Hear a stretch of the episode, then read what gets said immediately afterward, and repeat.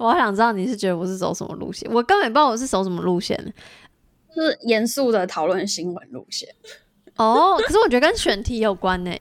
没错，你刚刚听到就是我们在录完这集之后的闲聊。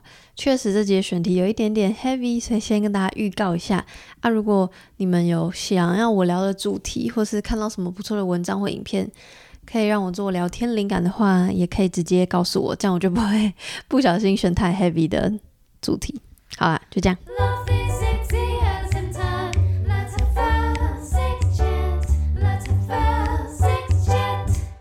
今天的友人又是牛，嗨，先闲聊一下近况，就是就我所知，牛换了一个新工作，请问新工作是怎么样的新工作？新工作就是，嗯、呃，一样还是在广告业，只是转换到呃不同的，要怎么说啊？反正就是从原本从 agency 变成就是到平台去。也是广告科技相关的工作，然后就我所知，前几天就是正式进到公司里上班，对不对？上礼拜一，然后今天因为都是 work from home 嘛，但我今天就是选择进去办公室，所以是呃，自从去年三月开始关，就是 work from home 以来第一次到一个 office setting，所以就很很紧张。哎、欸，我跟你讲，今天选的某一个题目跟这个有一点类似，就是。你知道关了一阵子之后，然后再出去的那个感觉，所以你心情是什么？你的紧张是属于工作面的，还是我的紧张纯粹是因为我要用英文，然后我很久 跟疫情没关系，没有办法用英文，就在家里没有什么机会用，然后就会等于我一下子就要面对一坨，就是你知道，然后哎，可又有，可是我有问题。怎样？就是就算在家 work from home，你还是要用使用英文呢、啊。但是你可以，你这你可以有很多小抄啊，你不需要就是就是 improvise，就是现场你就没有抄然后跟人家。可是你 online online meeting 不用英文吗？要啊，可是你 online meeting 就是就事论事啊。可是进去 office，你知道是很多对 chit chat 然后 small talk 哦，然后又怎么讲？就是跟我之前的工作环境比起来，又更。美国人就是 diversity 程度又再稍微少一些。嗯，哎、我跟你讲，我觉得搞不好其实跟疫情有关，只是你觉得没有关，你觉得以为只是跟语言有关。待会我们提到今天选的文章之后，可以回过头来解释一下。然后，嗯，近况就分享到这边，还是你要讲更多工作室？我想大家应该没兴趣。对啊，所以我刚才问，哎、欸，你已经开始录了吗？那这样我都要切换成就是。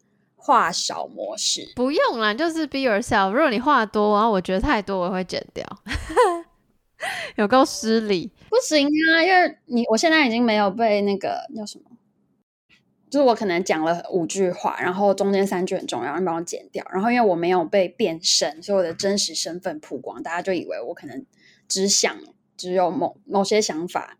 讲，但其实不不一定，不会吧？大家不会这么狭隘的想一个人。我每次都跟大家讲说，我就算在节目上讲什么，那每一句话都代表是真实的我，但不代表我不会有其他想法。就像你看一个电视艺人，在节目上的，那就是他其中的某一面，又不代表他是私底下就是完完全全长那样，但也不代表他在节目上是假的。那是因为你现在已经年纪够大，体会这道理。但很多人还是会因为一件事情就。对一个人产生特定的观感，不行，你要对我的听众有信心。我相信我的听众都是明智的，他才会留在这里。好的，听众不要对，不要太快下定论，每每一集都要听。OK，好，谢谢。好，诶，近况先聊到这，然后再来下一个 part 就是上周的 brief。然后呢，嗯，先因为上周有三则新闻，一则就是在讲呃。那个 Pornhub 的姐妹网站要关站啊，那个没有特别就是有后续延伸讨论，所以今天 brief 这边就不提。然后第二个是跟一个新创公司有关，但在复习这新创公司之前呢，想要把一样的问题上礼拜有问韩了，然后现在也来问你，你有因为分手而失去过什么东西吗？就比如说放在前任那里，或是前任的东西放在你这里？有可能是比较是前任的东西放在我这。诶，没有啊、欸，其实没有，但就是有，就算如果有放，也不是什么重要的东西吧。但是我有记得有一个东西是还不错，什么？其实也还好，就是关于李安的一本，呃，他李安的的算自传吗？不是自传，李安的那叫什么？天哪，我现在连中文都不好了。没没关系啊，反正就是书嘛，听起来就是介绍李安的电影，电影的书。对，然后那本书的话，李安有一次来 LA 讲那个。就是那个什么比利林恩那部电影四 D X，哎，不是四 D X，反正就是那部电影，他来现场，然后我就给他签名。我不太想要还。哇天哪！哎、欸，那本来我刚刚想说，哦，这书的故事好好像还好，因为就书嘛。但是有签名就完全价值不一样，哎，就是就是变很 Hello 李安的签名。所以你说现在这本书是放在，就我知啊，可它就是一本书，它应该还是可以被买到。但是因为我他名签在他的原本那本书上，所以 OK 对，好，为什么要提这个呢？因为我想你应该是没空听，就是但重点就是我有听，真的假的？哇哦，Anyways，那就是你也知道上礼拜提到一个新创公司叫 Post-Date 嘛，然后他就是在处理，就是可以帮你去前任家拿东西，或是帮你把东西还给前任的一个服务。那我有在节目上讲过，其实他就是他创立也只是要揶揄。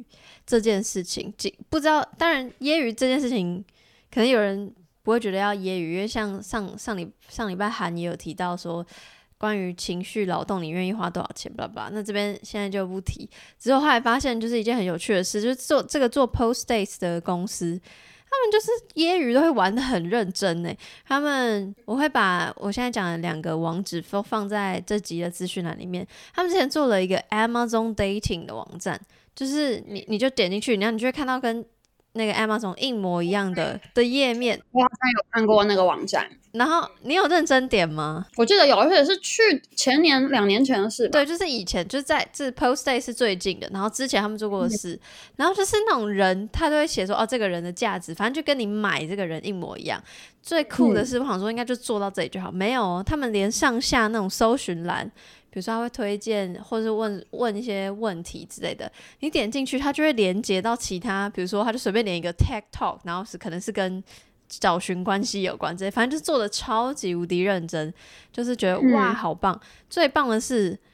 我就每个分页每个分页都有看，你问看那个 FAQ 就是常见问题，然后就会说这个网站是真的吗？他就会说但是假的，啊，什么什么，反正他就会把一些细节啊，工作人员是谁，为什么要做这个网站告诉你，所以我觉得很有趣，大家有兴趣可以去看。而且他们不止做过这个，他们还在疫情期间做了一个是 Scrub Hub，就是你点进去页面长得跟 Pornhub 一模一样，但是所有里面的影片点进去都是大家在洗手的影片。就是 叫大家记得洗手，然后也是每一个每一个按钮都做的超级无敌认真。反正我就是特别觉得 Post-Date 这个背后的两个人，他们做这些事情都做的很认真，我就很佩服。大家可以 再去，他们做这个是 for fun，对不对？对啊，他们就是就是很有脑又很有执行力，我觉得也太酷了吧。对，然后那个这个因为分手失去过东西这件事情，我有在。限时动态上调查，所以我现在要来划一下，等我一下。OK，因为我在现实动态上有问问问一题，请问你愿意花多少钱请人拿放在前任家的东西？光就是这个问题，你自己的回答会是多少钱？可是这个真的很太广了，你要看你留过什么东西啊，所以就是随便呢、啊，你就是下意识回答，这也太太难回答了吧。而且你怎么会留东西在前人家里？你一定会提早就拿走。如果很重要的话啊，我就是留超多的啊。你不是有听吗？听啊。所以我的意思说，我这题我很难 relate，因为我不会留很重要的东西。因为你分手，我我不太可能是突然就分手，你一定是早就知道嘛。那你一定会啊，也不能这样讲，可能也会突然 emotion 一上来就要分手。好吧，那那你来猜好了，因为我给大家四个选项，一个是五五百以下。一个是五百到两千，一个是两千以上，那还有一个是我不愿意。来，你觉得哪一个比较多？我不愿意是不愿意花钱，我是这个服务。对，嗯，两千以上。哇，你很看得起大家对于情绪劳动愿愿付价格诶，但其实两千以上是最少的，我不愿意是最多，我不愿意有两百个，然后。嗯，五百、呃、以下或五百到两千，大概各一百个，两千是以上只有三十个。就大家好像因为这件事情就是很不在大家现在可以理解的范围里吧？我觉得，我也觉得，像我没有，如果正常直觉，应该我也选我不愿意，但是我还是要猜嘛。然后你知道，两千块就是以美金来看，并没有很多。OK OK，我已经我已经忘，就是我不知道那个台湾的搬家或是这种送货服务的那个价格在。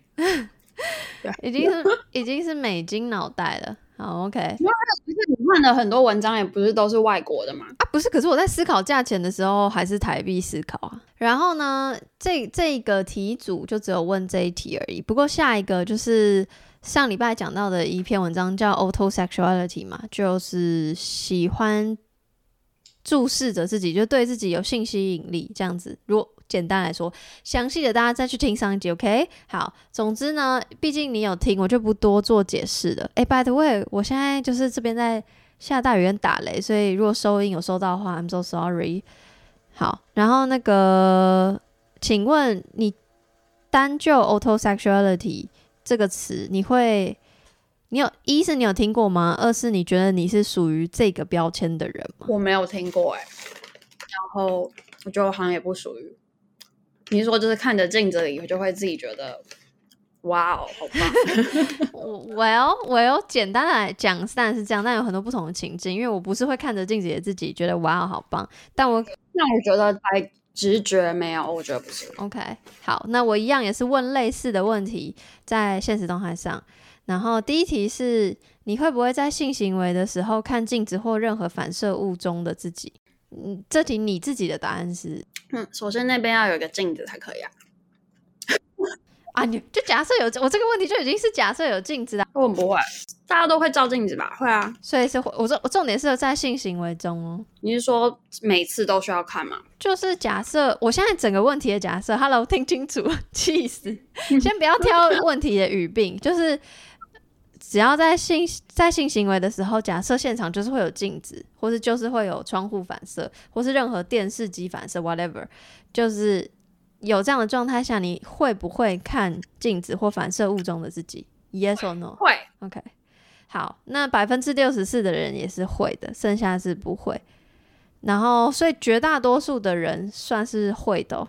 那下一题是，如果你在做这件事的时候，就是你在看。你在性行为的时候呢，你在看反射中的自己，然后这件事情被对方发现了，你会觉得羞耻吗？呃，不，不会吧，不会啊。OK，这个稍微五五波一点，就是五十五趴的人觉得不会，四十五趴的人觉得会。然后，因为我在上一集节目有讲到说，我会觉得害羞，然后但我在想说，是因为我害我对我自己身体没自信，但比较。关于羞耻这个这个想法，我比较是看了那篇文章去反思，说我到底是不是觉得羞耻这样子。然后结果你知道，就是我觉得大家真的被我训练的很棒。就是这一题，很多人会特别私讯回复我说，觉得羞耻 maybe 也是一种情趣，就是在玩羞耻心这件事情。然后我想说，对、欸，因为就是其实我也会玩，就是我也会觉得，比如说啊，就是羞耻跟害羞有点一线之隔。然后我也知道玩羞耻心是情欲里面的一个方式，但是因为上礼拜的节目中，我比较聚焦在这篇文章本身。那这篇文章本身就是他作者直接觉得，就是他对于自己的愉悦。的这件事情感到羞耻，所以我那时候没有特别提到或想到这件事情。然后因为太多人，真的超过、嗯、超过五个人，其实也没有很多人，但是我就觉得很多就是都回我说，哎、欸，可是羞耻心是在玩的，巴拉巴拉巴拉。所以后来就觉得，OK，好，那我就是要现在在节目上补充。对，但是我现在问题确实是比较单一的，对。然后呢，还有问就是、嗯、像刚问你的，就是光看叙述会不会觉得自己符合 autosexuality？然后。七十趴就是觉得不符合的，我也是在上次的那个叫什么不断的思考中，就一下觉得符合，一下觉得不符合，然后又符合，然后最后是觉得不太符合。总之，如同我在上礼拜讲的啦，就是我们讨论就是关于标签跟认同这件事情，也不是要大家就是马上为自己贴标签，就是我自个人觉得这些新闻或标签或者是。新知识是很有趣的。嗯，就是多多一些思考的方向，这样。没错，所以这就是上礼拜的那个 brief。那我们终于要进入到这礼拜的题目了。好的，今天比较没有情欲的部分，然后选的第一个文章跟刚刚那个你有讲到他终于踏进办公室的心情可能有点关系。好，所以我先问你一个问题，就是你觉得封城有影响你的社交能力吗？这个问题至于我真的非常难回答，因为我 why why？而且这里的封城指的是封十三个月这种，不是像台湾才封两个月。对啊，对啊，对啊，所以我说，我就是指你觉得封城这件事情有影响你的？我觉得没有影响我在中文世界社交能力，但是我英文世界也没有，因为本来就很烂，所以没。所以是 no，压力纯粹是纯粹是就是一种没办法就是表达自己的这种压力。OK，好，就因为我本来就是一个外向者嘛，我非常的清楚我是，所以我不是内向的人，我猜可能可能会吧。嗯嗯，我我不知道，嗯、我不知道是不是跟内外向有关系。然后，因为我觉得内外向随着人的成长。像我自己就是有觉得越来越有不同的面相。先不管我是内向外向，但我觉得单就这一一句话，就觉得封城有没有影响我社交能力？我知道我在你面前讲这个非常没有礼貌，就是我们才我才封两个月，但我觉得确实有影响我，因为我昨天哎前天哎，反正录音的大概前两天，我才第一次正式踏出家门，然后我觉得。跟我其他同年龄或是就是我的朋友们相比，我算是蛮特别的案例，因为我跟我家人住在一起，所以很多我朋友是一个人住的，他就是每个礼拜至少会出门一次买食材，巴拉巴拉那些生活用品。可是我我们家就直接用叫的，因为人够多，所以就是叫很多东西直接送来，所以我真的都没有出门。然后再加上我又比较容易焦虑，所以。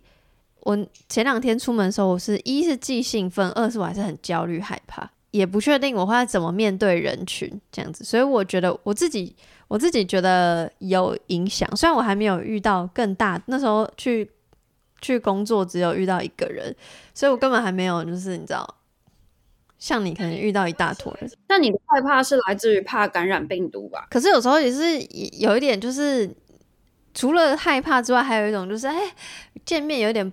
除了讲正事之外，有点想说要从哪边开始讲。就那个，我不觉得以前我是不会社交，可是现在好像就是会有一种啊，就是你知道吗？那个心情我好难解释哦。我就不晓得你第一次去上班，除假设撇除掉语言这件事情，你有觉得不知道讲什么吗？因为我就是一个很爱，还好诶、我可能会讲太多，然后别人会觉得我很烦，比较是那样。哦，不是，其实完全像你刚刚讲，封城对我来说是一个大加分，因为我终于可以在家，然后你知道，就是现在有那种 auto transcribe 的功能，所以会议全部如果美国人在讲话，我听不懂，我就可以直接读字幕，超棒。但是我去到 office 没有字幕，所以就是我会觉得我好像不太适合回答这些问题，因为我完全会有非常相反的经验，就是我就是疫情在家超开心。我觉得我疫情在家我也开心啊，就是我有自己的时间，然后可以做很多。因为像前几天出门就觉得通勤真的好花时间，好浪费时间吧吧。但我觉得就是这是对我来说是两件事，就是我一方面觉得可以有更多自己的时间，因为封城开心；可二方面又觉得封城也可能有点影响我。就是的社交能力，他为什么要讲到这个呢？就是因为这篇文章，他就是在说他在研究这件事情。反正就是，呃，为了要研究这件事情，所以写这篇文章的作者，他就找了一些心理学教授，就是谈论这件事。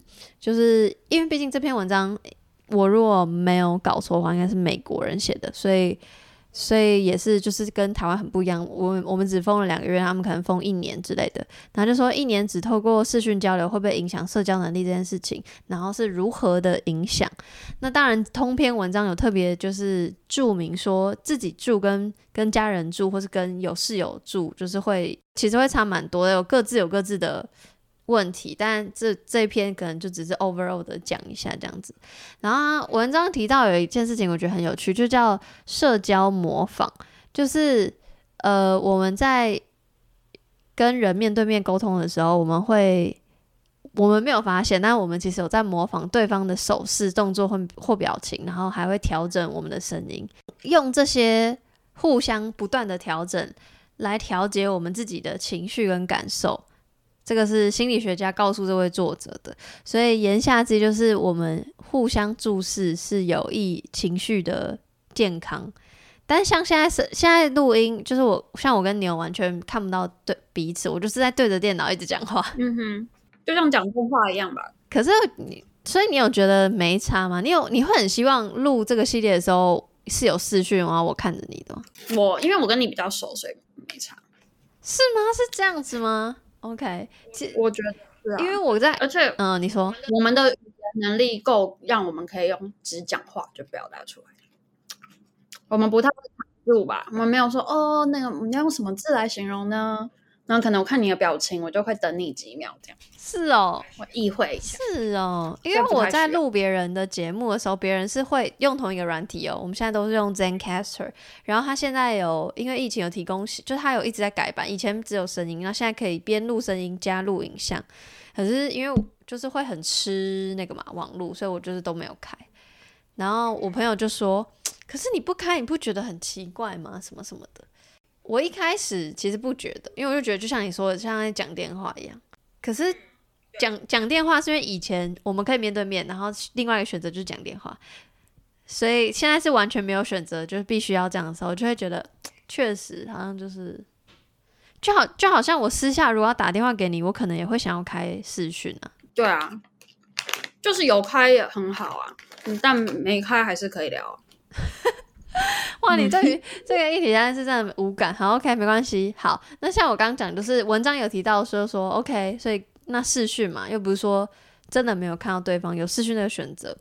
然后，但是那个那个心理学教授就回答说，可是因为视讯通常都是框住你很近的脸，就是你不会看到整个人的肢体，所以其实你还是会相比那个面对面的时候会。那个 lost 掉很多资讯，这样子。嗯嗯，对，这个这个是我之前没有没有想到会有的东西。我有个补充的，就是我有注意到有些同事他的摄影机会放到可以拍他整个人，我觉得那样蛮好的。只是我还没有那么勤劳去买一个摄影机，就我都是用我的笔电的镜头。那你就会变成，而且加上我又近视，我常常离很近，然后我的脸在那个镜头就变得很大。但我的确有感觉，就是拍到整个身体。的同时，我会觉得更我更喜欢那样，而且我会比较没有压力，觉得要盯着他的脸这样。除了讲这个视讯的 bug，就是他没有办法解决人与人面对面这件事情之外，他还有讲到一件事情，我就是觉得天哪天哪，就是我来，请问你会在视讯的时候看着自己吗？嗯，看情况会，但是会有意识的要去盯着那个镜头。就是知道说别人会影响别人看哦、oh，OK，而且真的也会有模仿的效果，就是就是很专业的人，他会训练自己去看着镜头，让对方呈现一个被看着的感觉。然后当你那遇到那样子的人的时候，我就会被 remind 说，哦，那我也要看着镜头。哦、oh，天哪，真的是就是要依照你这个，你就对这个会议准备的情况，如果你也没有准备很好，那你当然还是会盯着。盯着你的荧幕，但是我会尽量把它往上滑。比如说，如果小抄的话，滑到靠近镜头的地方，所以我看起来还是想在看镜头。哦，哇，你真的是工作很专业。然后，因为他就点出这个点，因为这也是我之前没有想到，但我就觉得看到好像说，哎，对，我就是会一直不小心看我自己。然后他就说，因为视讯的时候，多数情况是你，当然你也可以把你的镜头关掉，你就看不到你自己。但是多数情况，假设你有。这个自己的那个话，你就会看自己，你就会，你就是也不是故意的，你就是会不小心去看这个这个自己。然后，所以像刚刚前面的逻辑，就是我们在面对面的时候，我们就是会对讲话的人的脸做出反应。那一样在视讯画面上，就是你会对于各种的脸做出各种反应。那你也会对自己的脸，因为你看得到自己的脸，所以它也是 another face，所以你也会对自己的脸做出反应。然后。就等于你同时接触到很接收很多资讯，然后是跟面对面完全不一样。因为你在面对面讲话的时候，你看不到自己的脸，所以你不会额外做出反应。对啊，所以很烦啊。所以我就尽量就是练习，就是你一开始还是要那样做，你才会知道你的表情是怎么样，然后就把它关掉，你就练习只看着对方，然后当然还把对方的荧幕放到离镜头很近的地方，你懂吗？就是这样变成你在看对方的时候，同时你也呈现出你在看着他。嗯，然后还有视讯还有一个问题，就是那个网络不好啊，delay 问题。然后心理学家就说，因为我们人类的心就是很相对负面吧，I don't know，就是我们可能延迟个几秒就。就会情绪上就会觉得天哪，是不是是不是不好，有不好的事情要发生？他可能很细微，我们自己不觉得，但是确实会影响我们的心理。对，所以就综上所述，就是我们在面对面的时候，我们会呃观察对方来调节自己的情绪，然后视讯的时候又多加上自己的这个脸需要反应，然后又会延迟，有可能会有负面的，反正种种原因，所以就是会影响。我们的情绪后面还有写到，也其中一个就是关于谈话，因为我们刚刚不是问说跟社交能力有关吗？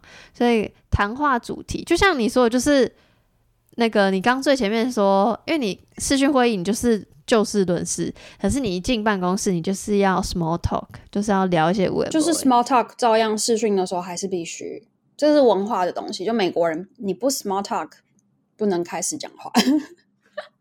一定要 small talk 才能开始讲正事，很累哦。所以你觉得，就是因为不管视讯或面对面都要 small talk，所以你才会觉得说，其实不太疫情不太影响你的社交能力吗？嗯，对，没有差，我觉得没有差太多。以我个人，但我觉得美国人，如果比如说我是在美国的美国人，然后我就像你在台湾台湾人，你一定就像你刚刚讲，那遇到那些都很正常。我就是因为一个平常很 suffer，然后反而就是得利的。很奇怪的例子，嗯，好，然后因为这篇文章讲到谈话主题这件事情，他就说你平常在一般聊天的时候，你要如何就是让对方听得进去，然后又在话题上，然后就是他用的他用的字句，我直直接翻译是说如何保持现实跟不否认发生的一切之间进行谈话氛围的调整，就是一。听起来很吊，很很什么绕口，但意思就是说，你要讲你要讲的事情，可是你又不能让气氛太凝重之类的。就是如何进行这样的话，就是会保持幽默感啊，讲一些小东西啊，讲一些别人的八卦啊什么之类的。这是一般社交会有的状态。但是因为他说封城的话，就没有办法遇到那种随性就可以遇得到的八卦。但是就有人会反驳说啊，可是社群上大家就会分享自己的事，不是吧？他就说，可是。这跟社群上你知道别人的事情又不太一样。关于上述所说，你是可以 relate 吗？你有懂他在说什么？没有哎、欸，你是说真的哦？以前会有那种自然而然、很 organic 的见面的那种交流，对，现在没。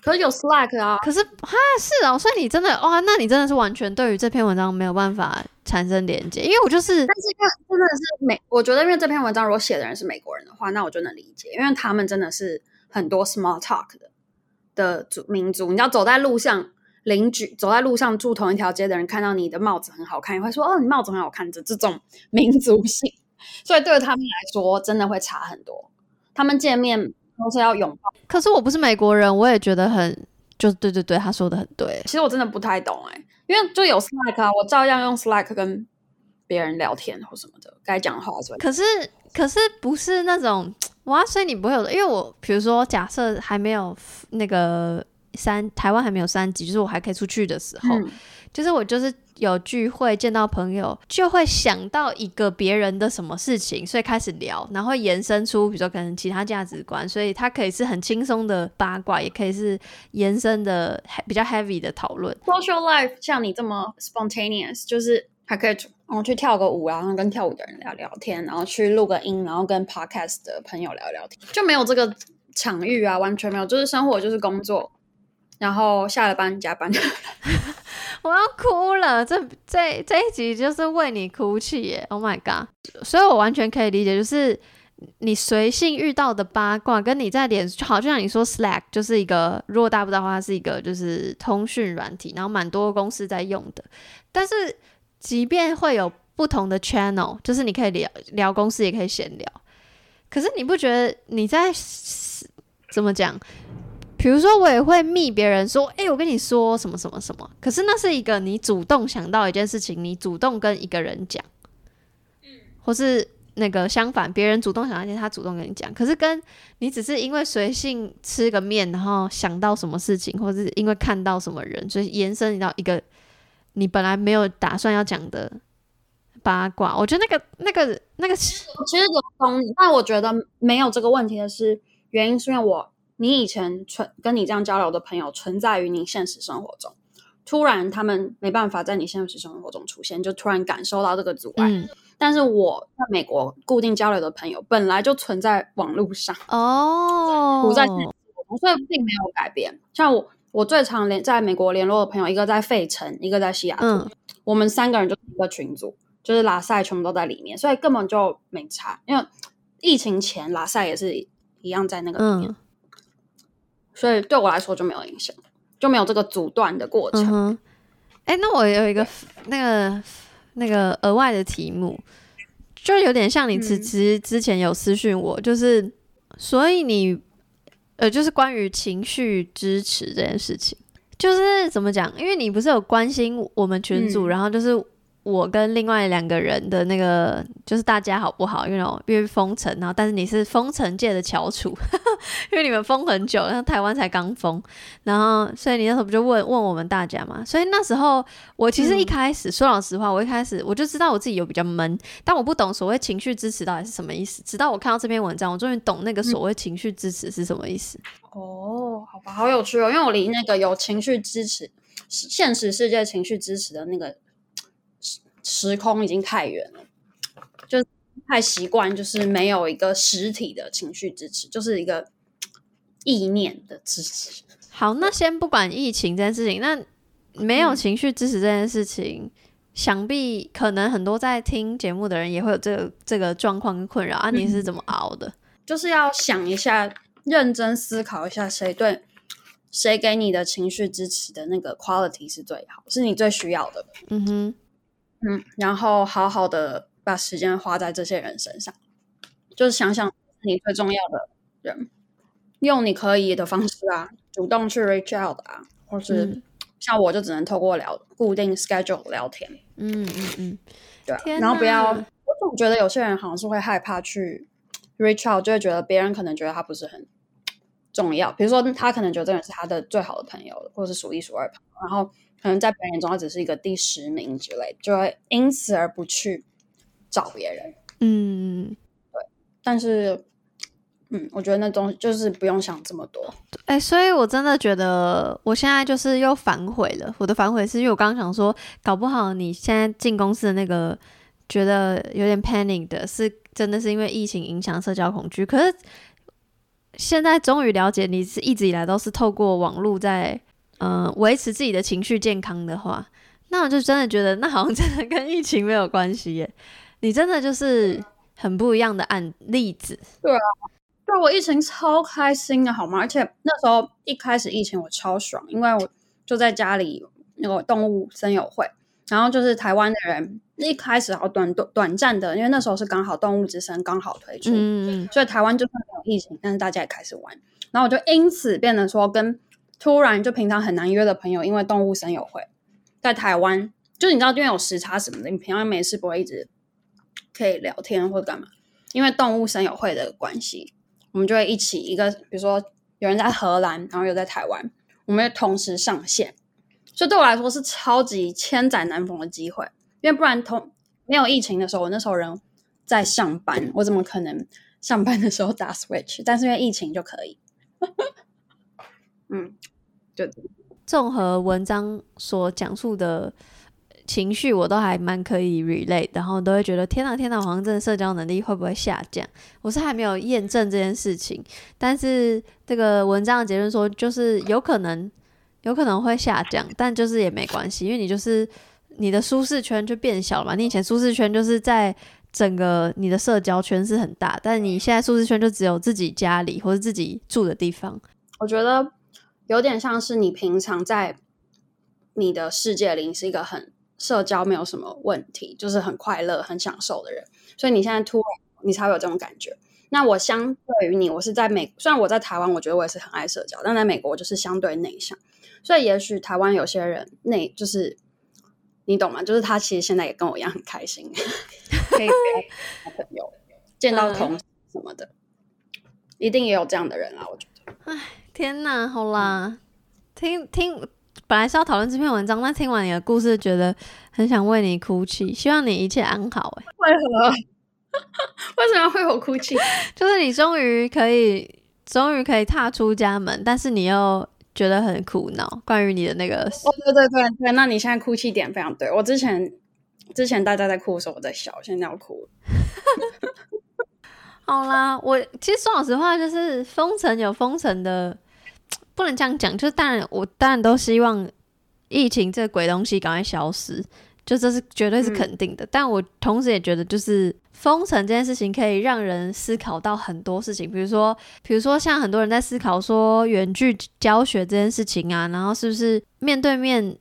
处理的事情是不是必要的啊？是不是其实根本不需要有所谓公司的场域？不是吧？反正现在很多人开始延伸思考。其实我觉得，也许对台湾来说，这不是一件坏事。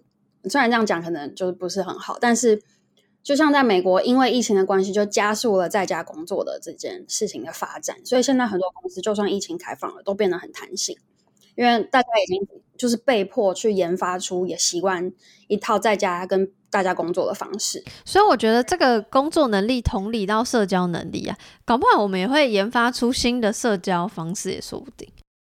好啦，所以第一篇就到这边，然后今天的第二篇呢是跟性别有点关系，然后这个这篇文章的主题叫 How American Parents Become Became Obsessed with Gender，就是美国父母执着于性别这件事情。好。在开始讲这个文章，这个文章真的超棒，我看到几乎快要哭。我很少看文章快要哭。就是 在讲文章之前呢，先问你第一个问题：假设你怀孕，先不管你想不想要小孩，就假设你怀孕了啊，你会想要在生产之前就知道性别吗？没有到很想哎、欸，就会顺其自然就会知道。所以你就是等待这样，就是等生出来就知道。因为我并没有特别想要一个，首先我就没有那么想要小孩。然后，假如我真的有小孩的话，我觉得男生女生都很都很难带，所以没差。居然是都很难带，我因为我很比较常听说都很好，就没想到说都很难带。对啊，小孩都很真的是中乐痛才会养到就是天使宝宝。如果这题问我的话，我大家如果很了解我，应该就是会知道，就是我就是很站在所谓性别非二元这件事情上，所以我根本也不 care 是男是女，因为我觉得他就是一个。医学的用途的东西，这样子，因为可能很多人就会说，哦，我希望是个女生，然后我要，你知道，把自己小时候的一些憧憬投入到那个人身小孩身上，但我并没有这种憧憬。但但我会有这个答案，也是可能是近两年才会有，因为我之前可能确实就是会想要女生，因为我就觉得我是女生，所以我想要女生这样子。但这但这这细节就不谈了。总之，我可能也会想要选择等待，而不是揭露。然后呢，这篇文章的作者就是她是一个妈妈，然后她觉得她是一个很矛盾的人，因为她。呃，我觉我看得出来，他字里行间感觉跟我算是比较像，就是他也完全不觉得性别是怎样，所以他知道性别不代表什么，可是他还是会想要先知道。然后他在想说，为什么？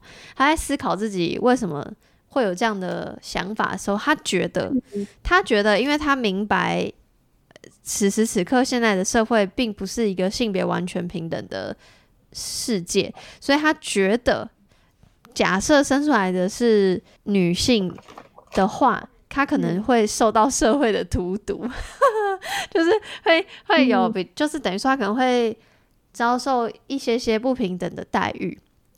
即便她知道状况越来越好，可是她觉得可能三炮还是会有，所以她觉得如果是女儿的话，她想要先有心理准备。所以她即便知道性别不代表什么，她可能还是想要先知道。然后他就觉得他这这件事情他非常非常矛盾。然后呢，他就说他怀第一胎的时候，他就还是有就是有照超音波，然后提前知道性别。然后知道这件事情之后，他当然就是也不会说要隐藏什么，就是跟大家讲。那亲朋好友就开始送超多，就是女生 quote and quote 女生的东西，就是什么裙子啊、嗯嗯、粉红色的所有婴儿用品，叭叭叭。然后他。他一开始想说，我就是知道，然后跟大家讲。然后他收到那些的时候，他还是很气，所以他就是阻止他的好朋友们、他的家人们在送任何很呃偏见或是刻板印象的女性的衣物或用品这样子。然后但他就一直对于自己这个行为或是整件事情，他觉得他很想要深入思考，所以他就是访问了非常多产妇还有专家学者这样。然后这篇文章我觉得很酷的一点就是，其实在看这篇文章的时候，我就一直很不懂为什么要先知道性别，就。因为美美国有个 tradition 叫做 baby shower，哎、欸，我跟你讲，现在台湾也超多了。父母可以设计这样的一个节目，就是你知道有一个黑色的气球，里头是你知道，他就是他们去验完以后，那个信封不会打开，就直接给那个气球店说，请帮我制作，就是这个颜色，如果是男生什么颜色，女生什么颜色，然后就带回去，然后其中一个节目就是大家猜什么猜对什么，然后就脱破，然后就哇，然后就好像那个你知道彩带掉下来的时候。哇，其实就其实就是台湾台湾中文翻译应该就是性别揭晓派对吧？哦，我觉得这 totally 就是来自于美国这个 baby shower。我刚听刚听到那个，我有一个额外的就是 feedback，就是、嗯、那这样子气球店的人压力好大，他万一做 做他不就完？他说哎，生出来不是这样子。总之，确实就像你说的，这篇待会之后也会提到很多关于这个文化上的东西。所以那时候我在看文章之前，我就是。一直有一种居高临下态度，我先道歉，就是我觉得这样不好，但我一就是一直想不透，说为什么要知道，为什么要知道这样子。然后这篇文章提供了几个我觉得很棒的，就是我现在可以理解有人想要揭露的，为什么有些人一定要知道，然后你觉得非常可以接受的理由。我觉得，哎、欸，也不要讲说非常可以接受好了，应该就是说有太多事情是，毕竟我不是产。不是不是孕妇，也不是产妇啊，我没有任何这样的经验，我只是单就我自己对于性性别的想象去去臆测他们的想法，嗯、所以我其实是呃，我其实没有思考太多面向，然后是很多面向是这篇文章提供的，比如说他讲了四个东西，我觉得很哇哦，这样就是很很值得大家也想想看。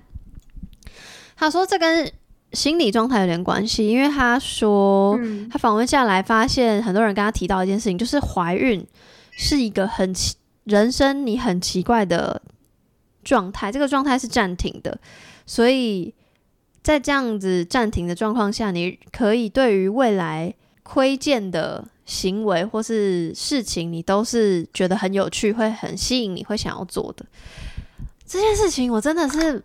觉得天呐，就是对，就是你在孕妇的心理状态，就是你因为怀孕，你可能很多事情都要停下来。当然，同时你身体是不断在变化或什么，可是你就是在一个特殊的状态，而且这个状态很少人可以理解你。所以你为什么知道它是一个，它有没有几级啊？就是一个你宝宝是圆的、扁的，所以性别只是其中一种。你会想知道啊？对，哇，对对对，你比喻的很好，就是对他们来说，性别可能就是你想要知道你孩子是圆的、扁的的这种感觉。对啊。然后第二个我没有思考过的面向，就为什么要揭露？可能是因为来自于社会或是亲戚的期待跟压力。当然，可能有人会说啊，别人怎么想你不要管或什么的。可我觉得，就是孕妇的心理状态很可能很复杂，所以她可能会尽可能想要减少。外界来的压力，所以我觉得这件事情也是我没有想得够透彻的。对，然后第三个是，嗯、减轻流产后的焦虑，就是有蛮多他访问的产妇是曾经有流产过的，然后他觉得知道性别这件事情有点像是你在各种不确定性之中，你知道了一件确定的事。对，所以我觉得有点像是跟第一点有点像，就是你主要是帮助你的心理状态。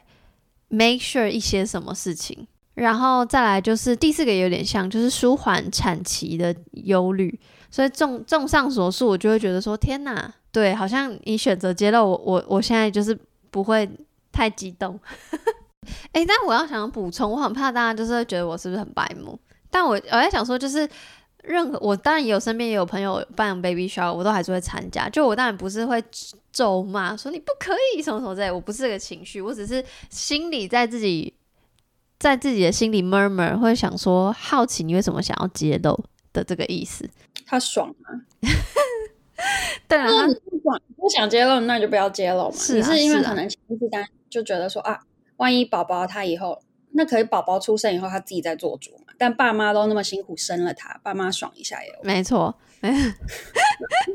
然后呢，这篇文章其实很长了，然后中间他有讲到说，他当然有一部有一批人，像刚刚访问的很多产妇，他们都是有选择揭露的，所以这这批人算是就是嗯、呃、prefer 揭露的。这一群，那当然也有一群人是鼓励作者说：“那你就等，你就等，你不要揭露。”但是这其中鼓励他的人有一些告诉他为什么要等待的理由，让他就是有点诶，什么意思这样子？那比如说，其中有人就会说：“诶，你就等待，因为你等待之后，你等到他出生，你才知道性别，那就这就会是你生命中最大的惊喜。”然后他的他就想说这句话是什么意思呢？他就延伸去想，你验出来的当下也可以是惊喜啊，只是前后的差别而已。对，哎，you get the point，就是他说那这句话的意思不就代表，所以性别是惊喜，所以只是你先知道还是晚知道这样子。然后他就说他讲了一句话，我觉得很棒。他说就是我们好像在。就这样，在这样的假设下，我们好像把胎儿想象成人类之前，就迫不及待的去为他分配性别。所以，我们对于一个人、一个人格的理解到底是什么？这就是他延伸思考的。我就哦，嗯、拍手叫好。就是我觉得他也想太多了吧。可是同时，我也很爱这样子。他是是不是有在从事相关的研究的人，所以才想这么多？或是他本身可能是一个。他不，他的性别是很不二元的，所以他从小深受困扰。诶、欸，他我我不知道他自己对于自己的性别认同是什么，但是我觉得他他的字里行间可以读得出来，他对性别是有兴趣，就是有兴趣才会去思考嘛，然后有研究的人，然后再加上他的文笔很好，嗯、而且他是投，而且这篇文章是来自 Vox，就是那个很棒的媒体，嗯、所以我觉得。他因 maybe 可能从事或是他的那个什么学习经验是跟性别有关，因为这篇文章非常长嘛，所以下一个 part 就是又提到关于超音波这件事情。然后呢，他还超仔细，顺便大概有三四段在讲那个超音波的历史。他就说啊，这是发明于一战的技术啊，然后是一直到一九八零年代才变成医疗的用用用途，是比较常被作为医疗使用啊。但是因为这件事情，就因为作为医疗使用，所以让社会觉得说，OK，有一个新的想法。这个想法我用音译直接翻中文的话，是胎儿作为孩子的新愿景。然后英文的话是 the new version 啊，不对，the new the new vision of the fetus as a child，就是说把胚从胚胎时期就把它当成一个小孩来看待的一个。对对对对对对对对对对，我自己后来的理解。然后就是有一个社会有一个这样的想法。然后呢，他就说他后来就继续讲那个关于超音波的历史，就是呃一九八零年代开始普及嘛，然后最后。跟资本主义还有心理学混合在一起，然后呢，就是为什么要讲这件事情？因为其实以前根本没有什么男生是蓝色，女生是粉红色这种事情，然后就是小孩就是白色，这样就没根本没有分性别的颜色。然后是因为在二十世纪初期，有一间服装公司，它要推出一些商品，然后为了要引起一些讨论，所以它不是用性别哦，它是用眼睛的颜色，蓝色眼睛的小朋友就穿蓝色。棕色眼睛的小朋友就穿粉色，可是是一直到了后来，就是呃越来越多的制造商跟零售商，然后再加上那个超音波的普及，就越来越多人就觉得说，哎，好像有一点商机，就是女生用粉红色，男生用蓝色，然后所以不不只是这个所谓服装上，所有婴儿用品就会发现，就说 OK，那我把超音波这件事情跟颜色这件事情。一起放在一起，我就可以带来新的商机，所以各种东西都有性别二元的感觉，这样子。我这一个脉络这样下来，真的很多时候都是跟商业这些文化，就是传播这些印象，慢慢的就是你知道加强，然后就产生出这种大众集体的一些对某些事情的想法。然后在文章还有讲到那个超音波跟堕胎的关系。就是呢，在一九八二年，有一个超音波的提倡导者，就是提倡做这件事情的人，叫做坎贝尔。他的一项研究指出说，这个检查可以帮助孕妇学会爱自己的婴儿。延伸下来讲，就是说，在堕胎合法化的，当然我知道还有一些国家不是或者干嘛。总之就是越来越合法的这个年代，就是一些反堕胎的人会用这样的研究或这样的说辞，就是来暗示说，OK，所以超音波可以有助于女性跟婴儿建立关系、建立连结，那可能就会有了连结之后，就可能决定不要流不流产。所以是用超音波这这个这个件事情来来让女生重新思考他们的医疗决定。然后呢，还有什么意思？以前很多人会轻易的就决定要流产吗？一九八二年那个时候医学有这么，也没有说到轻易的决定要流产吧。就是我现在对于堕胎这件事情，我没有太呃仔细的研究，就单就我现在单就这篇文章告诉我的。事情就是我我我我我现在不敢妄下定论说 OK，所以以前是大家都乱堕胎，不，我现在也没有这样子讲，只是不是说乱堕胎，就本来这件事情就很难啊。我觉得以前是更难的一件事情。对啊对啊对啊，我知道，还是本来就很难啊。只是现在要讲的是说，因为有超音波的产生，所以以前就会有要堕胎的人跟反堕胎的人嘛。对吧？所以，嗯，应该是我觉得这篇文章想要讲的是，就是因为超音波的出现，所以可能反堕胎人可以以以此为一个说出来的理由，就是说，哎，那我跟你产生连接，那可能就是会不会让影响你的决定这件事？我觉得作者是要表明这件事。好有趣的想法。对，然后他还有提到一本书，叫做《胎儿超声检查的公共生活》。那反正这个作者他就说。母亲和孩子之间的情感和社会联系可能会以一种全新的方式形成。这个方式是不是透过身体和社会互动，而是透过观看？然后我在我在我的这个笔记里，我就打了很多问号，因为我想说什么意思？什么意思？他的意思就是有点像是说。这个连接不是因为我怀了他，所以我跟这个小孩有连接，而是因为我从超音波看到他，所以我跟他产生连接。其实上述的言论，我个人是不是很懂，所以我打了很多问号。以立场来说，我并没有很赞成这样的说法，只是提供给大家参考。然后，就像我刚刚讲的，就是关于堕胎啊，关于胎儿的生存权利，跟关于孕妇自己的身体自主使用权这件事情。很复杂，所以我不愿意在这边简短的叙述，所以就先不提。我今天就只是在跟大家分享文章的内容。好啊，终于终于要分享完了，就回到今天，因为刚刚在讲了一一连串那个超音波的历史嘛，所以呢，就是回到这个作者自己本身，就是他说今天就是性别，我要不要知道是我自己可以选择的嘛？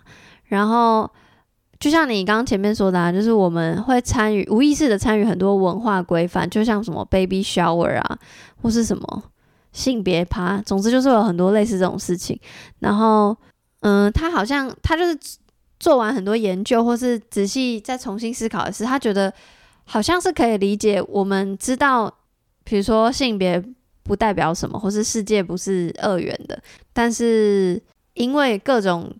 文化的产生，因为超音波的产生，所以顺从这些一切，可能对于产妇对呃对孕妇来说，可能相对容易一点。然后呢，所以他就在想说，那他自己的选择题到底是要到底是要揭露呢，还是等待呢？他就觉得就是各种担忧，他现在都可以理解了。就他，我觉得他，我觉得他他好像也没有解决自己的摇摆的问题，他就是更能像我一样，更能理解各种决定背后的原因。我觉得。蛮有趣，就让你这个讨论让我想到很多背后更深层的一些，像是政策类的东西。就是也许就是前面那些原因都不重要，就只是背后的有心人士，可能是国家希望说，就是多，就是大家不要轻易的堕胎，增加国家的就是你知道生育生产人口才会。你知道才可以，因为一旦像台湾现在就是一个低生育、人口负成长，就自然而然再这样下去就会亡国了。这个这个我是不敢这样乱定论，嗯、但是我没有，这是事实啊，只是大家没有去，这这是很多人在讨论的事情。是啊，是啊，对啊，对啊，人口就是一个国家的兴衰，没有人 basically 就直接灭亡。不过我觉得很多政策蛮有趣的是，就是可能就是女，因为毕竟女性。这个世界宇宙就是创造女生要来负责怀孕嘛，所以很多事情就是因此女性会很惨，就是 somehow 就是被这样创造的。所以，嗯，像男生，你可以就是你不需要去 go through 这个怀孕的过程。我觉得有一个我想要分享，看你要不要剪掉都可以。就是韩国，你知道，就是大概在我忘记是从哪一年，我不知道，但就是在那之前。他们是不能做任何保险套广告的，电视上任何大众上的传播不行，就是原因就是因为他们希望增加生育率，还蛮变态的吧？哇，我不知道这件事哎、欸。然后呢？然后所以韩国，如果你跟韩国女生，就有韩国女生的朋友，基本上他们从小就是性教育是妈妈就会跟你说，你自己就要吃避孕药，因为。这个很有趣，因为这是一个大环境的政策，就是说男生基本上根本不太会知道什么东西是保险套，然后大环境也不去讨论这件事情，也没有人去鼓励这件事情，加上戴保险套可能对男生来说也不爽，所以就是女生为了保护自己，自然而然他们就会发展出一套机制，是他们可能从高中的时候就会自然而然就会开始吃呃避孕药了。然后我有认识这些就是韩国的朋友，他们就会。他们就会很自然，男生的话就理所当然就觉得哦，那就是你要吃避孕药啊，跟我有什么关系？为什么是我要戴保险套？嗯，然后这是一个一开始，如果你你只是认识一两个男生，你会觉得哦，他怎么这样？可是你后来发现，哇，其实背后的背后的一切是有人在控制的，因为他们就是需要你，国家需要人口，需要小孩，女性太多自主权的时候，自然而然你就是生育率就会降低。像台湾就是一个。这个自主意识很抬头的地方，所以我们看我们大家不会轻易的，因为大家说哦要传宗接代，你知道，就是就自然而然去就不我这就是去生小孩。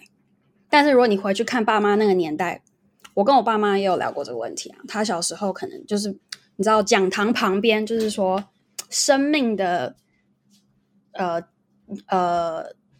原生命的意义在于创造宇宙记起的生命。哇，天哪，压力好大！我爸跟我说，他那小时候就这东西潜移默化就植入你的脑袋，你就觉得，当然人的生物性作为一个男性，生物性上我觉得会有这种本能，然后你在社会上再去加强，你就觉得哦，我就是要传宗接代，这样子。对，那女性就是这些事情下面的受害者。就如果当一个人他其实没有那么爱小孩，但是他因为这样就必须生，对，我觉得蛮有趣。就是我因为我在美国认识的韩国人，然后我那时候发现超级 surprise 的，然后我有去看一些相关的新闻。嗯、天啊，我没有想到会延伸到这，嗯、因为我本来只是完全不是要讲就是 like 要不要生小孩这个选择，而是已经已经怀孕了，嗯、只是问你要不要知道性别的选择。对，但我觉得。但我觉得这篇文章我很喜欢它的结论，因为它，嗯，就像我刚刚说，它可能还是持续的摇摆着，但它可以更理解各种选择背后的理由。然后他自己觉得，就不管你要揭露还是不揭露，其实其实没差，因为它重点不是你选择什么，是重点是我们得到所谓性别的讯息之后，我们下一步做出什么样的，比如说教育方式等等。然后他有一句话超感人，我这很无法用中文翻。他就说：“Technology cannot teach us to love any more than the first meeting with our baby can. Only moving through the world with our child can do that。”就是很感人。他就说：“就是怎么样？怎么讲？他说科技没有办法使我们，没有办法使我，没有办法教会我们去爱，只有跟他一起穿越这个世界可以。”你不觉得很感人吗？你不觉得很感人？我就觉得天哪，很感人。然后他 FYI 一下，他 ending 就说，因为他现在怀第二胎，他第二胎一样还没生出来，但他一样有揭露，就是一样有先知道性别。然后亲戚还是送他很多性别相关的衣服，但他就不再阻止这些亲戚了。可是因为他他大女儿在旁边，就看到收到很多颜色的，我我是不知道什么颜色颜色的衣服，就是会有一些想象。然后他就觉得不再阻止这些亲戚，反而是直接跟女儿讨论关于性别的事情，这边下手这样子，这这是他现在的做法。整个 overall 听完，你会觉得你会影响改变你对于性别揭露这件事情的想法吗？因为我没有受这件事情困扰，所以好像也谈不掉什么改变。但我觉得这个妈妈的这个她的想法的改变蛮好的。我也觉得蛮好的，我觉得可能会影响我，因为因为假设以后我的未来伴侣是想要知道先是先知道性别的，就是如果是我还没有看这篇文章之前，我可能就是会跟他吵架。嗯、我觉得说，我就是不要揭露，你为什么要知道之类类似这种。嗯、但我现在好像可以觉得好，那就算知道也没关系的感觉。嗯、对啊，它也不是重点。我觉得就是可能。不知道，我觉得随着时代进步，大家也不会因为知道他是女的或男的，就一开始就要说哦，男生就不能哭哦，女生就不能很 man 哦。慢慢就是会抛在教养孩子的路上抛去，就是他应该有的样子，而是把他养成就是他适性的去教养他。这样，嗯嗯嗯嗯嗯，对。好啦，今天的文章都比较，you know，讨论感不是讨论感，嗯、都通常。好，我我我一直在 murmur，sorry。你有什么额外是想要补充的吗？没有啊，就我刚刚那个我我的发现啊，我就觉得背后总是会有更深层的阴，不是阴谋，就是比我们我们无法想象的一些计划在进行中。嗯，对对，嗯，好啦，来做个 ending。我是牛，我是羊，下集再见，再会，拜拜。